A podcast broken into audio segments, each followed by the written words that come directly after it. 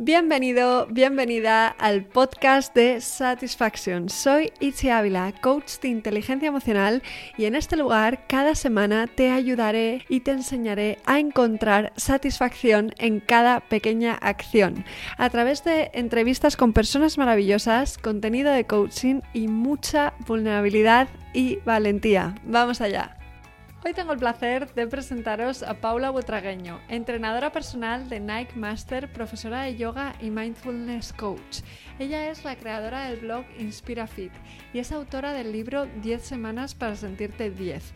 Después de una vida entera amando el deporte y una carrera en el mundo del fitness extensa, es capaz de guiarnos para sentirnos mejor. Sin embargo, la esencia que da más fuerza a la historia de Paula es su propia experiencia. Estudió ingeniería de caminos y durante años tuvo un puestazo como ingeniera en gas natural. Pero en lo más profundo de su corazón, su pasión le gritaba, atrévete, y se atrevió.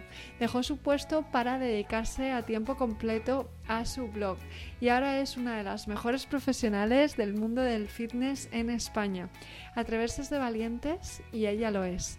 Estoy deseando que la conozcas. Bienvenida, Paula. Wow, muchas gracias. Qué presentación más bonita. Jo, gracias a ti por estar aquí. Un placer y muchas, muchas ganas de hablar contigo. Así que nada, yo, yo siempre para, para empezar me remonto un poco atrás en el tiempo para que nos cuentes un poquito de tu historia. Así que la primera pregunta va a ser, ¿dónde estaba Paula un día como hoy, mm. hace 10 años, y qué has aprendido desde entonces? Pues un día como hoy, hace 10 años, estaría contando los días en el calendario para que llegaran las vacaciones de verano, segundamente, mm. y haciendo encaje de bolillos con esos 22 días libres al año que, que, algunos tenía que dedicar también a trabajar, porque ya empezaba a hacer eventos y cosas de deporte, pero estaba, estaba en la oficina. Em, la verdad que en una oficina en la que trabajaba muy a gusto, con unos compañeros muy buenos, eh, trabajaba haciendo lo que me gustaba dentro de la parte de ingeniería, que era toda esta parte del sistema hidroeléctrico y, energías renovables y todo esto, mm, que, bueno, era muy bonito, tenían unos compañeros muy buenos, pero, pero siempre estaba ahí con el gusanillo de que mm. saliera, salir de trabajar, irme a dar alguna clase a los gimnasios donde trabajaba o eh, cuando tenía algún evento los fines de semana y pues andaba dedicando también mi tiempo libre a lo que era mi pasión, que, siempre ha sido pues el deporte, ¿no? Wow, qué bueno. Mm. ¿Y, cómo fue el momento de dejar, de decidir, ¿no? Dejar tu profesión para dedicarte full time a tu pasión, ¿no? ¿Qué le recomendarías a alguien que, mm. que esté en ese momento, ¿no? De quiero emprender, pero que le dé miedo dejar su puesto de trabajo. Pues a ver, yo, yo soy muy realista. Al final soy ingeniero, soy Capricornio y, soy muy tierra, ¿no? Muy de los pies en la tierra. Yo toda la vida estuve renunciando un poco a mi pasión por, por porque supuestamente pues con una carrera, eh, una licenciatura como ingeniería, pues te iba a ir mucho mejor en la vida y todo iba a ser eh, mucho más fácil, ¿no? Y, y al final, bueno, pues un momento de mi vida, pues eh, contacté con otras personas que, veía que tenían otras maneras diferentes de vivir y mm, que la mía y la que tenía acostumbrada a mi entorno y eso me hizo un poco perder el miedo. Pero, pero ya te digo, lo hice con mucha seguridad. Estuve un año entero compatibilizando el trabajo de ingeniero con el blog, con los entrenamientos más personales, con, ya empezaba a trabajar como Nike Master Trainer y tenía que coger mis días de vacaciones para, para eventos y cosas así, a lo mejor para viajar, hacer algún evento y dedicarle el tiempo por las noches al blog los fines de semana y fue un año en el que fue muy duro, hay que hacer una apuesta fuerte por, por, lo que deseas y un esfuerzo extra de alguna manera para ver que, que no te tiras al vacío, ¿no? que, que estás construyendo algo. Y mm, cuando ya llevaba un año y prácticamente no podía más porque ya iba a empezar a perjudicar mi salud, pues eh, empecé a plantearme esta decisión y además fue una época como esta, en verano, que de estos momentos en los que yo creo que la decisión internamente ya estaba tomada, pero me faltaba exteriorizarla, ¿no? Dar tiempo también pues para explicarlo con, mi familia, que lo entendieran, va a crear un poco un plan, eh, hablarlo también en el trabajo con los compañeros, no terminar mal en el trabajo por si algún día tenía que volver, ¿no? Y, y bueno, pues ese, me tomé ese verano para hacer esa labor y a la vuelta de vacaciones ya la acción, que es importante y a, un momento hay que saltar, ¿no? Porque es cierto que, que, yo pasé de un sueldo muy bueno, unos seguro médico, tus tickets restaurant, todo perfecto, al, al, vacío de, bueno, pues a ver de qué vivo este mes, ¿no? Pero, pero bueno, ya empezaban a salir cosillas y, y, también es perder el miedo un poco a vivir con menos a lo mejor. Justo. Justo, a vivir, no, no es el que, no es más feliz el que más necesita, ¿no? El que menos necesita, ¿cómo es esa frase? El que más tiene, sino que menos eh, necesita. Eso es, eso es, justo. Vamos, yo vendí mi casa y todo, ¿eh? Fíjate. o sea que, sí, sí. Fíjate, Para no tener ataduras ni, ni riesgos. Pero es verdad que también la decisión la tomaste poquito a poco, dándote tu tiempo, ¿no? Y, creando esa seguridad que también es necesaria y se puede crear, requiere un esfuerzo, pero es una manera de, no saltar a lo loco a ver qué pasa, ¿no? Sino ahorro un dinero, vendo mi casa, organizo y a partir de ahí em, el riesgo es un poco más eh, asequible, ¿no? Totalmente, yo me deshice de todas las posesiones y lo peor que me podía pasar estaba de alquiler era que me tuviera que volver a casa a mis padres, que al final siempre tengo la suerte de que ese colchón siempre lo he tenido y si alguna vez pasara algo siempre me iban a coger, ¿no? Entonces, claro, pues bueno. Qué bueno, qué bueno. Decías en un momento dado que, que la, eh, la, decisión ya estaba como tomada internamente, pero que lo que te quedaba era como comunicarlo y, tomar la acción, ¿no? Eh, me gusta mucho una cita tuya en la que afirmas, dices, cuando pones el corazón en algo, el resultado solo puede ser algo bueno. Y lo que es más importante, te hará feliz. ¿Vale? Me encanta esta frase. Entonces, ¿crees que siempre que ponemos corazón en algo el resultado es bueno? ¿O hay veces que aun poniendo todo nuestro corazón nos podemos decepcionar, ¿no? ¿Y qué podemos hacer si lo damos todo y, las cosas no salen como, como pensábamos?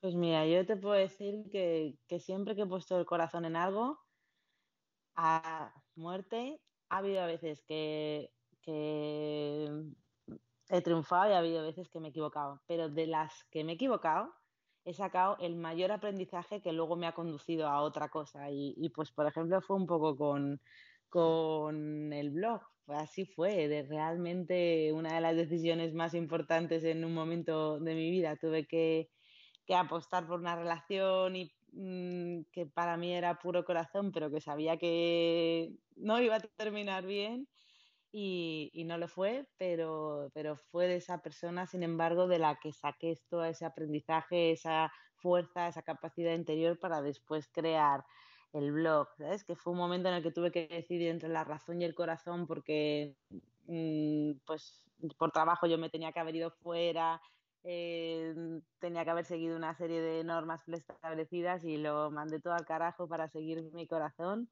y efectivamente me la llevé pero, pero gracias a eso, cuando terminó esa relación, fue donde empezó todo y gracias a, eso estoy aquí también. Así que siempre, siempre, yo siempre digo que, mm, que, el corazón aquí en Occidente nos cuesta mucho más verlo, pero en Oriente lo tienen clarísimo, el corazón está mucho más cerca a nuestra intuición y a nuestro verdadero ser, a nuestra esencia, entonces no te va a fallar, no te va a fallar. Justo, justo. Y qué interesante esto que cuentas, porque me identifico un montón, ¿no? Con eso de que a veces tú has seguido todo tu corazón, no te ha salido bien, pero eso ha abierto una puerta de eh, algo que sí que era lo que, lo que iba alineado contigo, ¿no? Qué bueno, me encanta. Qué maravilla. Y bueno, ahora hablaremos un poco de, Oriente, Occidente, ¿no? El cómo lo perciben allí con, con lo nuevo que estás haciendo ahora. Pero antes de nada, te quería preguntar también con el tema de la felicidad. Tú dices que la felicidad Em, es, una decisión, ¿no? Entonces, ¿qué tres pasos podemos dar para tomar la decisión de ser felices? Pues lo primero, tomar conciencia, yo creo, de que, de que es eso, de, es una decisión en el sentido de que está en nuestra mano. O sea, mm, no depende tanto de las condiciones externas. Ni de que estés, tengas el mejor trabajo del mundo, la mejor relación, la mejor familia. Si tú no sabes disfrutarlo y no sabes valorarlo, eh, da exactamente igual lo que hay afuera, ¿no? Entonces es una decisión que, como digo, hay que tomar cada mañana y, entonces ese segundo paso es renovarla, es renovarla, es mm, cada mañana decir, hoy voy a intentarlo y a lo mejor em, pueden pasar cosas que hagan que, que, me salga de mi centro, pero mi intención va a ser siempre devolverme ahí. Y quizá la tercera sería pues dentro de, esa decisión y esa intención también la actitud, ¿no? El,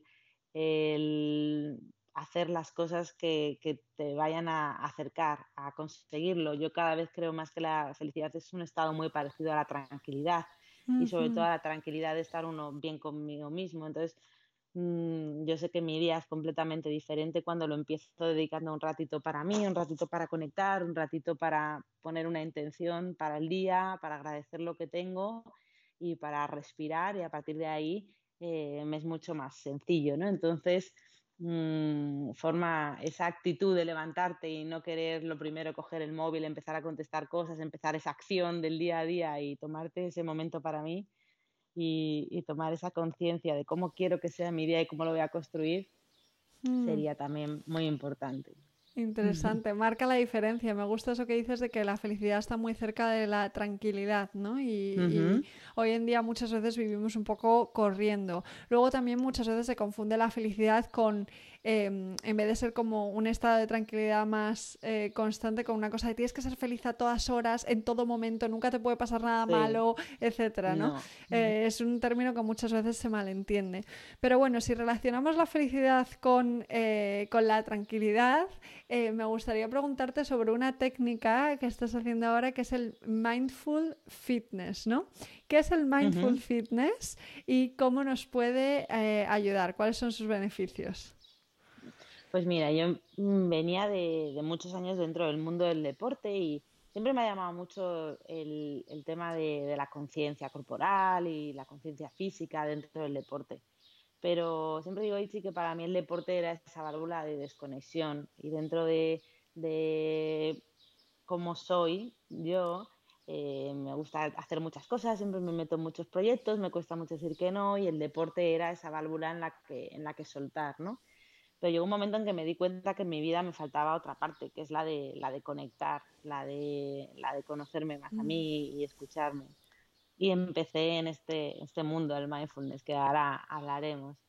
Y, mm, y, bueno, pues en principio eran dos caminos separados, ¿no? Mindfulness un poco un entrenamiento más de la mente para poder tener esa actitud más serena, más tranquila y el deporte esa válvula mía de escape y de desconexión, pero empecé a ver que se podían fusionar y que el mindfulness podía tener muchos beneficios a la hora de de hacer deporte y viceversa. Es decir, tú una misma actividad física la puedes convertir en un ejercicio de mindfulness, porque al final mindfulness es llevar la atención plena hacia lo que estás haciendo. Entonces, si, si haces, pues, por ejemplo, una salida a correr con esa atención plena en lo que estás haciendo, en cómo es tu pisada, cómo está tu cuerpo, cómo están tus músculos, cómo, qué sensación estás teniendo, pues eso por un lado te sirve de, desconexión, pero también de esa conexión contigo mismo y además lo haces desde un punto de vista mucho más consciente, ¿no?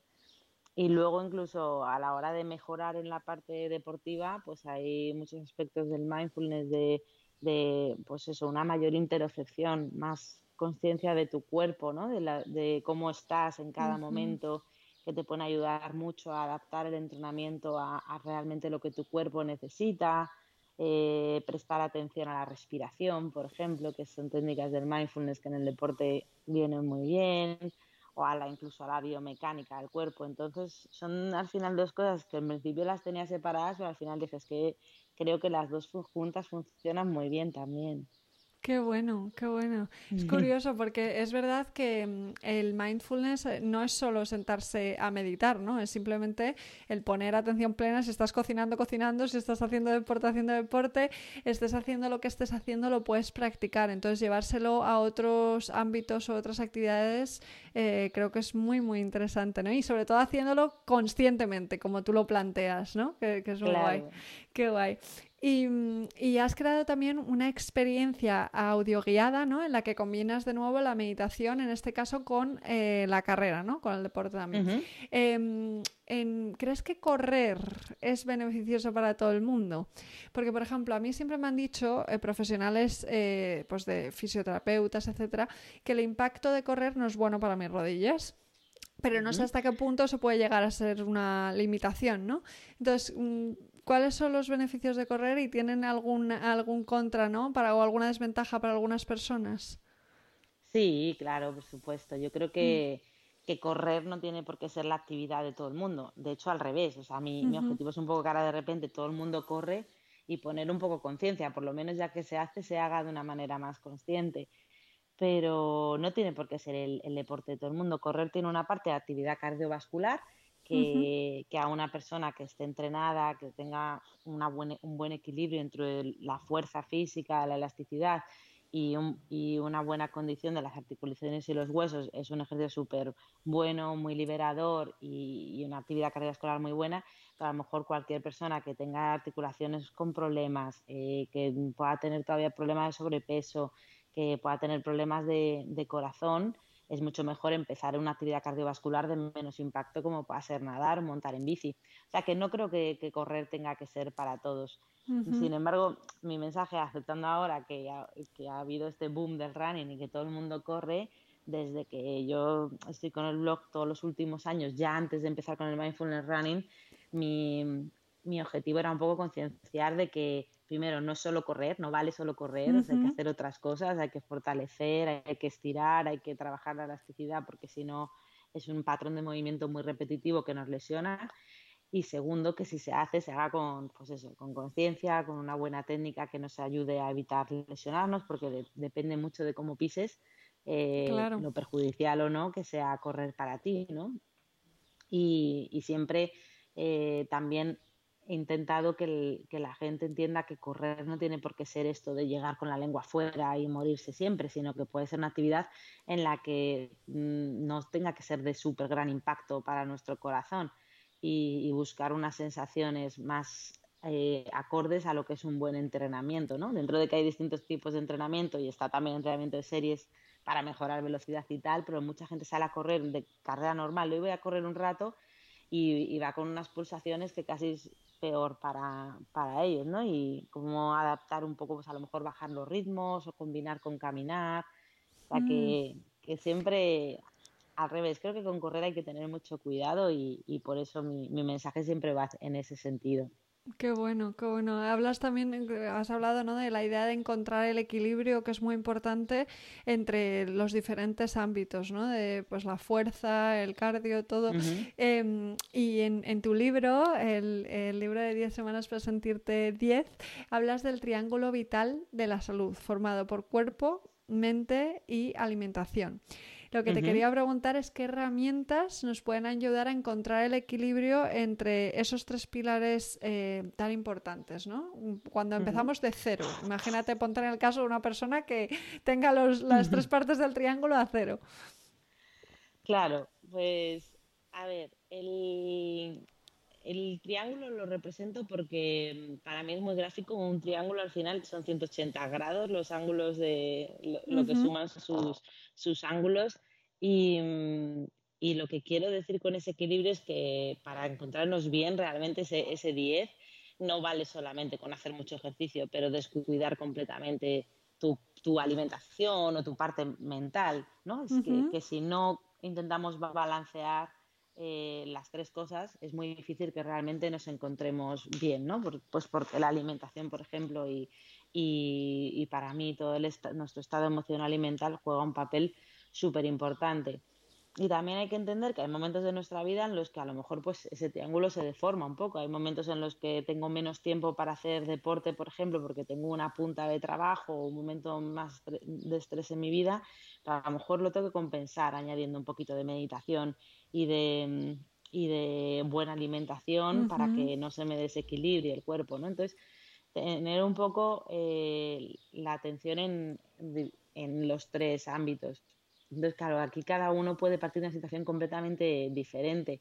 Para mí, si partes de cero, siempre lo mejor va a ser acudir a un especialista, porque el acompañamiento que te puedo hacer, tanto en una dieta como un plan de nutrición, porque no soy muy amante de las dietas, pero sí de hacer planes ¿no? de nutrición. Y como en, como bueno, en, en, la hora del deporte, pues ahora muchísimos medios al alcance, ¿no? Pues mm, tienes medios de entrenamientos en Instagram, en YouTube, eh, aplicaciones, pero si esto para ti no funciona y no ha funcionado hasta ahora, eh, a lo mejor arrancar es más fácil de la mano de un profesional que te anime y te motive, aunque sea una vez a la semana y el resto del tiempo te diga lo que hacer. Y sobre, y sobre mente igual, es, es em, quizá aprender un poquito eh, unas herramientas sencillas de meditación y empezar a practicarlo con aunque sean 5 o 10 minutos al día, que luego ya puedas hacer con tu aplicación en casa o con un, timer simplemente de meditación. Pero, pero bueno, si partes de cero, pues en mi caso sí que creo que sí pediría consejo o ayuda Justo, pero porque es eso, pedir ayuda eh, siempre es bien. y, luego con el tema de la mente muchas veces hay más prejuicios a la hora de pedir ayuda que con, el deporte o con la alimentación, ¿no? Entonces creo que es muy importante también que, mm, que, dejemos de hacer un tabú de la idea de pedir ayuda, ¿no? No hay que tener ningún problema para querer eh, aceptar esa ayuda que puede venir también. Qué bien. Exacto. Sí, mindfulness siempre es... Em, o bien un tratamiento, digamos que es una, eh, algo psicoeducativo, ¿vale? Que no, no es un tratamiento para si alguien tiene algún un problema de ansiedad, a lo mejor de depresión. En ese caso siempre recomendamos que se acuda al médico y no significa que eso no se pueda complementar y seguramente el proceso vaya a ser mucho mejor con un acompañamiento desde, desde el mindfulness, pero nunca que tratamos de ser un sustituto a, a pues al al médico que corresponde a cualquiera de esos temas, ¿no? Justo, justo a un psicólogo o lo que sea, ¿no? ahora mismo eh, eres mindful, eh, mindfulness coach ya, ¿no? Porque me, me, dijeron que te estabas formando en eso, qué bueno. ¿Y cómo decidiste eh, meterte en, en, el tema de mindfulness, ¿no? De, de, ser, hacerte coach de mindfulness. Pues mira, esto, estuvo la primera intención, que pues ya me di cuenta un poco de esto, ¿no? De, cómo, pero lo decía muy en general, como que vivimos muy rápido, que no valoramos las cosas, que pasamos por la vida con esa completa continua to-do list de una tarea a la otra, en la cual no parece que no disfrutamos de ninguna y siempre estamos en la siguiente, ¿no? Pero como muy genérico y muy para, pues viendo que, que dentro del mensaje de bienestar que transmito hay una parte ahí que creo que es importante y que había que tratar. Pero cuando empiezas este camino de formación, ya han sido dos años los que llevo, el primer curso, mm, me acuerdo perfectamente llegar a la primera sesión que me sentaran. Eh, y te hicieran conectar ¿no? con esa intención de por qué llegas al mindfulness. Y, pues, eh, primero, mi discurso mental de pues por qué me apetece comunicar, cómo cuidarse de aquí, ¿no? Muy, muy todo por fuera. Pero te vuelven a hacer la pregunta y te vuelven a hacer la pregunta dentro de una meditación y al final llegas ahí como a una parte muy profunda en la que yo también me di cuenta eh, de cómo estaba viviendo, ¿no? y a pesar de estar que como te decía, dedicándome de, en hace ya esto hace tres años, ya estaba completamente dedicada a lo que me apasionaba. Mm, se podía decir que estaba triunfando porque podía vivir de ello, haciendo cosas maravillosas, eventos en todas partes del mundo, carreras, cosas increíbles. Mm, me di cuenta que realmente no lo estaba disfrutando, porque era tanto que estaba continuamente viviendo en, lo siguiente, ¿no? Y había como un componente de angustia no poderlo tener todo controlado, al, bueno, pues al tener que mi vida es imposible, pues por ejemplo, poder llegar a responder todos los mensajes que recibo en Instagram y todo eso me quedaba siempre como una carga que ni aun estando en mi tiempo libre o tiempo de ocio, tiempo con mi familia y amigos, era capaz de desconectar 100% y me encontraba como intentando utilizar huecos para hacer cosas, ¿no? Muy, mucha dificultad de desconectar. Y, entonces aparqué un poco mi, mi parte de formación y dije, no, no, este curso va a ser para ti. Primero encarna lo que es el mindfulness, mm, atiende cómo estás tú, cómo está tu cuerpo. Era un momento además que me, ponía malita como muy recurrentemente y tal. Y, mm. eso, y, fue como mi máxima intención, quitarme de, de ese plano formadora que luego continué y seguí para, hacer, para poder ser yo formadora pero al principio fue para mí, la verdad que fue muy revelador y, es algo que es que no es, no es, magia ni no es magia, es, te das cuenta que si quieres puedes. Y si quieres, mm, puedes pues, conseguir controlar tu mente y que no te controle ella. Pero es así, es como un entrenamiento y la, la herramienta, el ejercicio es la meditación. Entonces, cuanto más meditas o más cerca estás a una meditación continua en tu vida, más capaz eres de, regular todo, todo, eso, ¿no?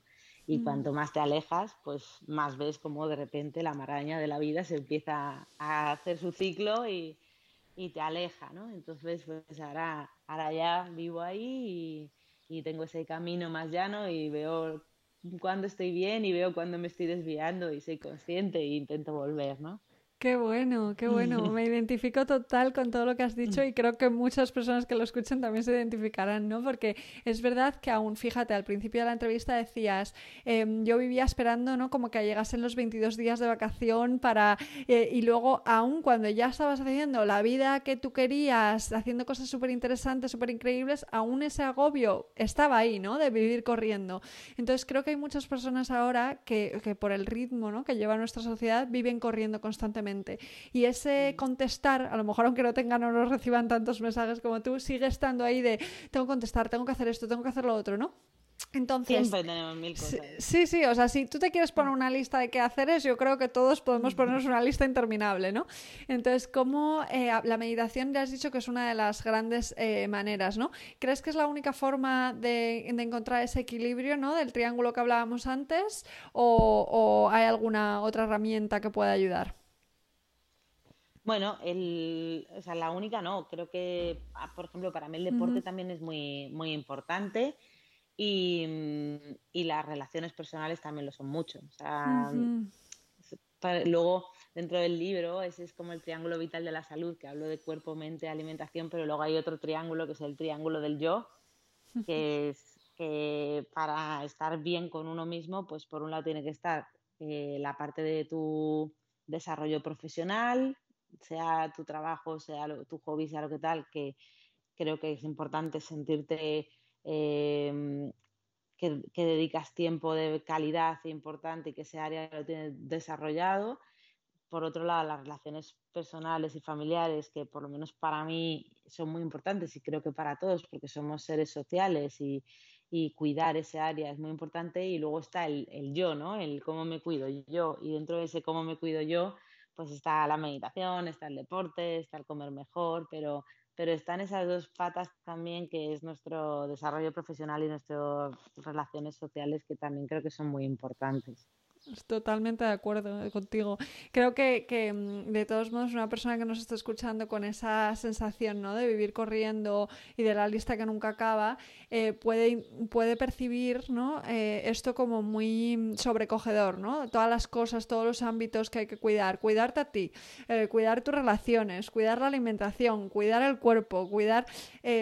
Entonces, ¿cómo conseguimos encontrar el equilibrio? Porque al final el día tiene 24 eh, horas. Entonces, ¿qué recomendarías a alguien que siente que no llega, que no llega a, cuidar todos estos ámbitos de la vida? Pues mira, em, primero que creo que parte la base de cuidarse uno. Porque si uno no se cuida y uno no está bien, tu desarrollo profesional ya vendrá cuando tú estés bien, la calidad de tus relaciones sociales también. Entonces, dentro de, cuidarse uno mismo, mm, para mí, ya os he dicho, creo que eh, es una cuestión de, como digo, con lo mismo que la felicidad de decisión, es una cuestión de prioridades. Al final, ¿cuánto tiempo al día pasamos mirando una red social o enganchados a una serie? ¿No? Entonces, ¿qué, ¿qué cosas dentro del mindfulness, una de las sesiones más importantes que hacemos es que analizamos un poco cuáles son nuestros ladrones del tiempo. Y tenemos infinitos ladrones del tiempo, que los disimulamos, el móvil, el no sé qué, el, los mails, mi jefe, y el, único ladrón del tiempo al final es no tener claras tus prioridades. Es el mm. mayor ladrón del tiempo que hay. Entonces, cuando tú te pones como prioridad tú y cuidarte, el decir voy a sacar 10 minutos para cada mañana para meditar y voy a hacer deporte cuatro días a la semana, eh, pues lo que a mí me guste, nadar, correr, hacer yoga, eh, lo, que, lo que sea, se convierte en algo fácil de hacer porque descartas otras muchas cosas. Entonces, que, no se abrume nadie, que para mí meditar sí que es algo que creo, que de continuo y aunque sean estas meditaciones cortitas que, que nos hacen sembrar un poco la intención para cada día y, conectar y empezar así o terminar así si necesito que me ayude a dormir, eso es muy base y sacar un tiempo para, hacer deporte y para, y para sentirse bien con lo que a ti te guste, combinando un poquito, pues ya sea una actividad más cardiovascular, como decíamos, algo de fuerza y algo de elasticidad, Creo que eso lo puede hacer todo el mundo si nos organizamos bien. Totalmente, me encanta este concepto, ladrones del tiempo, ¿no? Es que al final son, son excusas, consciente e inconscientemente, ¿no? El no tengo tiempo, o hay otra que es el no sé cómo, ¿no? No sé cómo hacerlo. Aun con todos los vídeos que hay en YouTube y todas las cosas que hay para poder entrenar y para poder cuidarnos, a veces está el, ay, es que yo no sé cómo hacer esto, ¿no? Entonces me encanta, me encanta que en tu canal de YouTube tienes un, una sección, ¿no? Que se llama fitness para dummies, ¿no? Es muy buena. Y, creo que, eso, que muchas veces eh, no falta técnica o conscientemente la motivación, es como, sí, sí, yo quiero hacerlo, ¿no? Pero está el miedo de eh, lesionarse, ¿no? Porque hay gente que ha tenido malas experiencias, me lesiono al hacer ejercicio, lo que sea, y eso puede paralizarnos a la hora de entrenar. ¿Cómo puedes saber si estás teniendo una forma correcta, ¿no? Cuando haces ejercicios desde casa. Mm.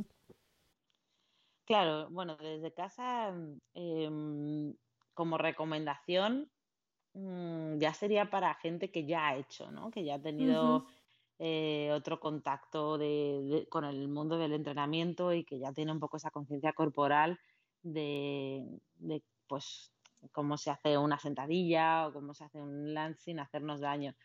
Mm, si no, no creo que sea la manera de, empezar. Y ahí lo, te lo dije antes, Ichi, yo creo que, que, o sea, si hay un dinero mejor invertido que un profesional en el mundo del deporte que te enseñe las cuatro o cinco, o sea, te motive durante unas semanas, tengas el compromiso de hacerlo. Luego ya, para mí, yo siempre, ahora no trabajo como entrenadora personal, pero para mí como entrenadora personal siempre mi éxito era cuando un cliente me abandonaba pero me abandonaba ya porque ya por sí solo ya hacía lo que tenía que hacer y, eso me encantaba, ¿no? Era como, mm, vale, te, damos el alta. Y, luego te mandaban una foto que habían corrido el maratón de no sé qué y a lo mejor cuando empezaron contigo no, no hacían ni 10 minutos de ejercicio, ¿no? Entonces, de verdad, eso ahora mismo hay eh, un montón incluso de, de, sitios que se hacen a lo mejor entrenamientos para grupos reducidos, Em, hay tantas, tantas, tantas opciones, pero creo que, a lo mejor la opción de entrenar en casa no es la ideal para, decir arranco. No. Es para esos días que, pues, que no tienes tiempo para complementar, para em, si ya estabas entrenando y ahora por algún motivo no puedes ir.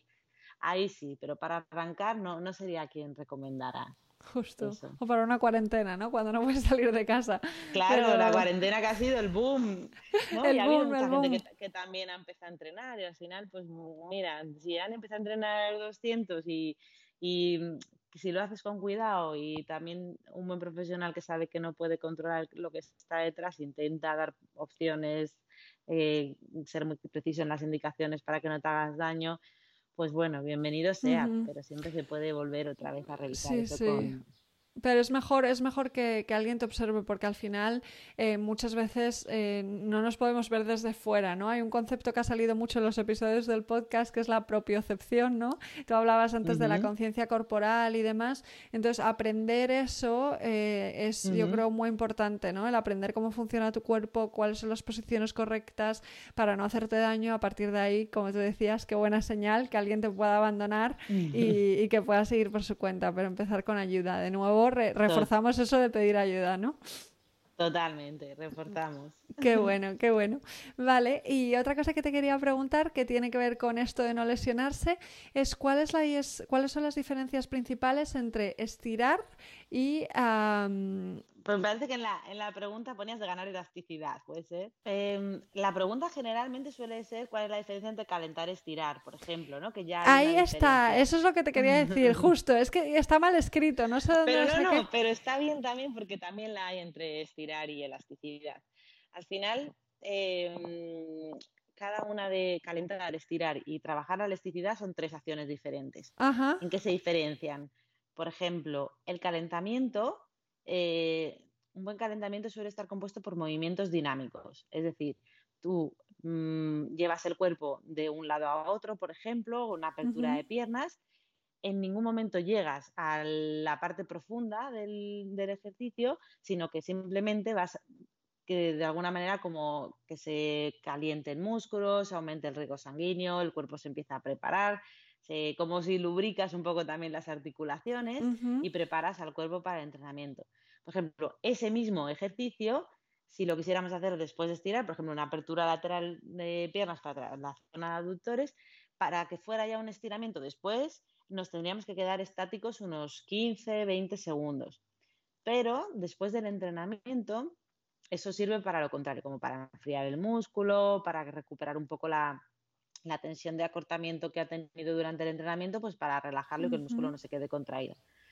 Pero tampoco recomiendan, justo después de, entrenar, hay gente que directamente ni estira, a mí sí me gusta estirar, pero suave. Tampoco busco un incrementar la elasticidad, que es la otra pregunta que me hacía.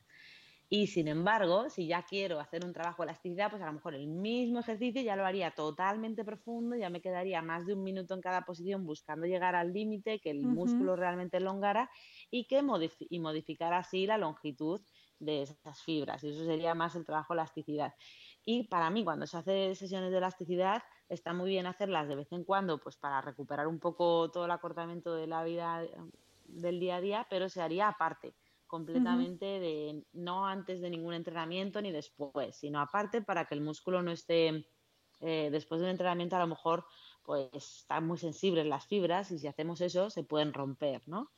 Ah, qué interesante la diferencia entre los tres. Pues sí, sí, yo quería decir calentar y estirar, pero mira, lo de la elasticidad es muy interesante también. Qué bueno. Diferenciar, porque al final parecen todos sinónimos y no lo son, ¿no? Tienen sus diferencias y esos matices son importantes. Eso, si alguien no tiene dudas, pues por ejemplo, si quisiera calentar brazos, calentaría ahí moviendo. Después de entrenar, a lo mejor haría un pequeño estiramiento y si quisiera ya aumentar la elasticidad, pues a lo mejor cogería unas gomas y trataría de mantener ahí un cierto tiempo para buscar alargar toda esta musculatura, ¿no? Serían un poco las tres diferencias con un ejemplo. Qué interesante, qué bueno, me encanta, me encanta. Y, otra cosa que me gusta mucho de ti es eh, que siempre te estás como reinventando, aprendiendo, ¿no? Eh, nuevas técnicas, nuevos métodos. Eh, ahora mismo, mm, lo último lo que te has formado, ¿no? Es el entrenamiento funcional, HIT y mindfulness que comentabas. Em, especialmente el entrenamiento funcional que me parece muy, muy interesante. ¿Qué te ha aportado esta técnica y, y cómo, cómo nos puede ayudar? Pues el entrenamiento funcional, a mí me gusta mucho una de las definiciones que habla de ese funcional, va mucho para que sea como funcional a la vida, ¿no? Eh, es un mm. entrenamiento mm, que, lo que hace es que protege al cuerpo de lo que va a estar sometido en su día a día. Pues, por ejemplo, a la hora de cargar las bolsas de la compra sin lesionarnos, a la hora de darnos la vuelta en el coche para mirar a nuestros hijos, ¿no? es, es un entrenamiento que no se trata de construir mm, grandes cuerpos musculados, sino de, pues, proteger las principales em, asimetrías que se generan en el día a día en el cuerpo, de, de fortalecer aquellos puntos que más se necesitan para proteger de las lesiones que más estamos eh, acostumbrados, pues por ejemplo, todos los que trabajamos tanto con ordenador, con teléfono, estamos tan agarrotados ahí, ¿no? Pues un buen entrenamiento funcional para una persona así trabajaría mucho en abrir el pecho por un lado, en fortalecer toda la zona del core y del lumbar para que esa parte le sostuviera mucho y no se hiciera contracturas en la espalda. Eh, pues a una persona que está todo el día de pie, pues a lo mejor también fortalecería mucho toda la, la pelvis para proteger mucho a la espalda. Entonces, eh, a mí ese es el concepto de funcional que me gusta.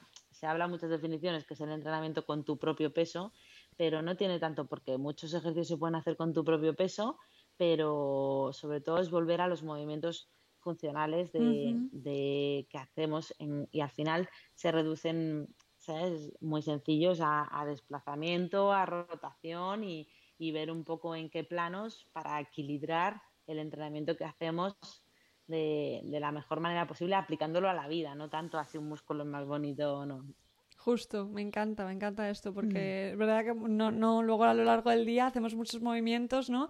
Y, y prepararse para eso es muy interesante. Por ejemplo, ahora eh, todos tenemos un móvil, ¿no? Y estamos todo el día con la cabeza para abajo. Entonces es muy interesante el, justo el prepararse para eso también, para el mundo en el que vivimos. Y, te quería hablar ahora del tema de las redes sociales, ¿no? Hablando de móviles y de tecnologías, eh, hablas de cómo las redes sociales te pueden llevar a vivir en una realidad paralela Em, pero sin embargo pueden también ser una herramienta ¿no? profesional imprescindible, ¿no? Depende a qué te dediques. Entonces, ¿qué le dirías a alguien que esté empezando profesionalmente eh, como emprendedor o emprendedora? Em, con el tema de las redes sociales, ¿no? que sienta ansiedad por crecer en su vida laboral con las redes sociales, pero que a la vez eh, no sienta que le sientan bien para la vida personal, ¿no? que le causen un poco de ansiedad. Claro, bueno, ahí yo creo que es un trabajo también muy, muy diario porque mm, las redes sociales pueden ser muy absorbentes, es, o sea, por definición, pues por ejemplo, Instagram es una red social que te premia cuantas más horas pases en la red social. Justo. Entonces, eso te puede generar muchísima angustia. Y, volvemos un poco a, a, las expectativas, ¿no? El hasta dónde doy para que, que no sobrepase, ¿no? Para mí ha, habido una cosa muy, muy importante siempre que es eh, tener claro que para mí mi red social es Pau Inspirafit y yo soy Paula Butragueño y somos lo más parecidos posible. Pero mi vida es Paula Butragueño, mi vida real está fuera de esa pantalla, mis amigos eh, y donde yo realmente mmm, vuelco mis problemas o, mi amor, ¿no? De alguna manera es fuera, es, esa es la vida real, es lo que quiero decir con eso. Y Pau Inspirafit, pues es, es, en mi caso, es mi marca personal, es, intento ser lo más transparente y honesta, donde sale desde el corazón de Paula Butragueño, ¿no? Y,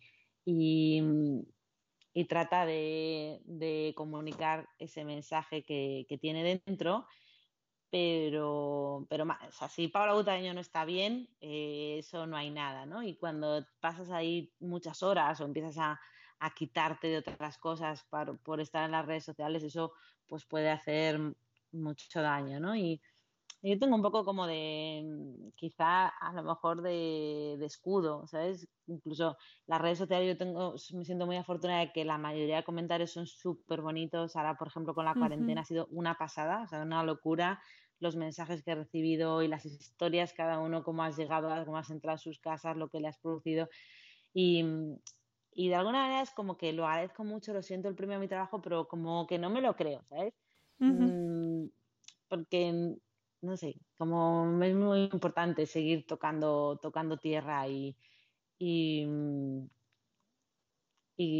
cultivar mucho ¿no? la, vida real, la de, tocar, que, está, mm. que está afuera.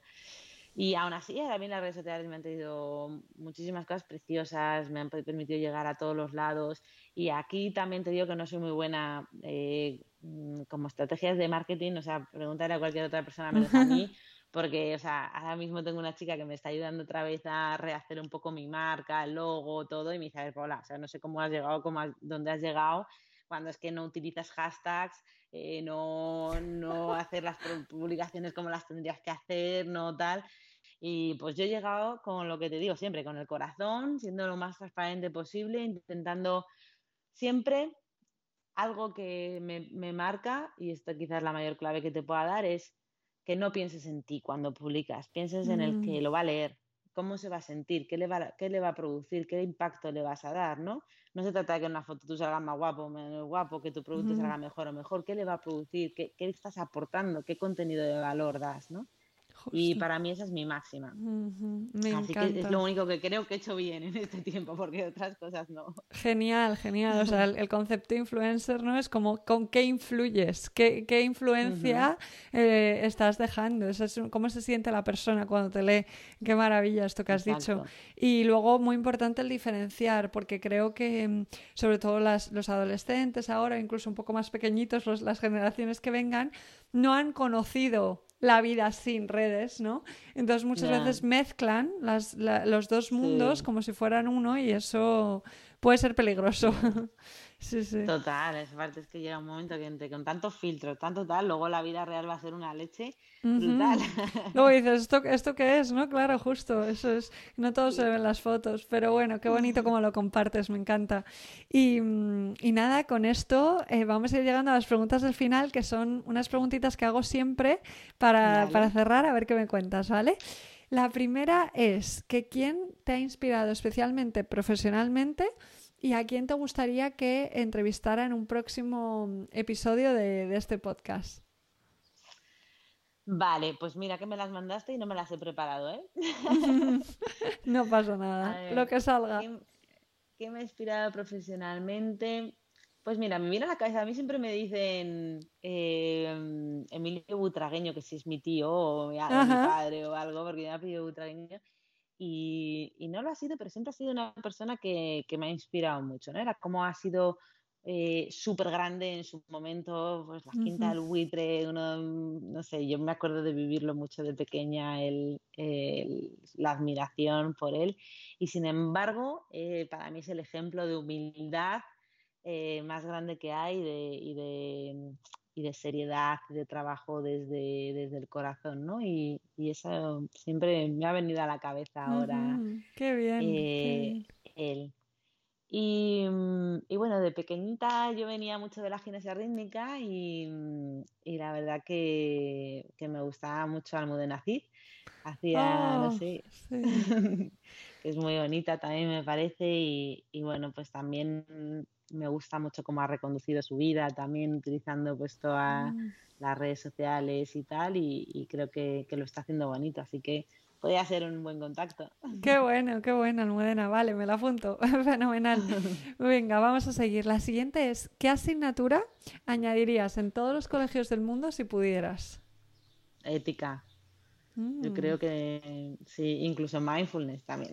Genial, qué bueno, me encanta. Sí, Ética. creo que mm, muchas en realidad, ¿eh? O sea, cambiaría mucho el temario, pero mindfulness la, la, la metería con todo su concepto más amplio, ¿no? Y porque sobre todo hay una parte que es el, el desarrollo emocional, la regulación emocional en niños que no se habla de esto cuando eres pequeño y, al final no, pues mira, lo mejor que ha hecho, pues creo que es Pixar, ¿no? Quien hizo la película de In and Out de las sí, qué bueno. Pues eso, es casi lo mejor que se ha hecho para explicarles a los niños un poco eh, lo que hay, pero, pero, pero sí, creo que son temas que, que influirían mucho más a la larga en, el desarrollo de su vida que a lo mejor la, la biología, ¿no? Justo, totalmente, totalmente de acuerdo. Esto siempre sale en esta pregunta como respuesta, ¿no? Las emociones, el desarrollo emocional es muy importante. Qué bueno. Mm. Y la siguiente sería, seguimos, ¿vale? Con las preguntas. ¿Qué experiencia pasada no querrías repetir que ha cambiado tu vida para mejor? Hmm. Pues ese, ese desamor del que te hablo.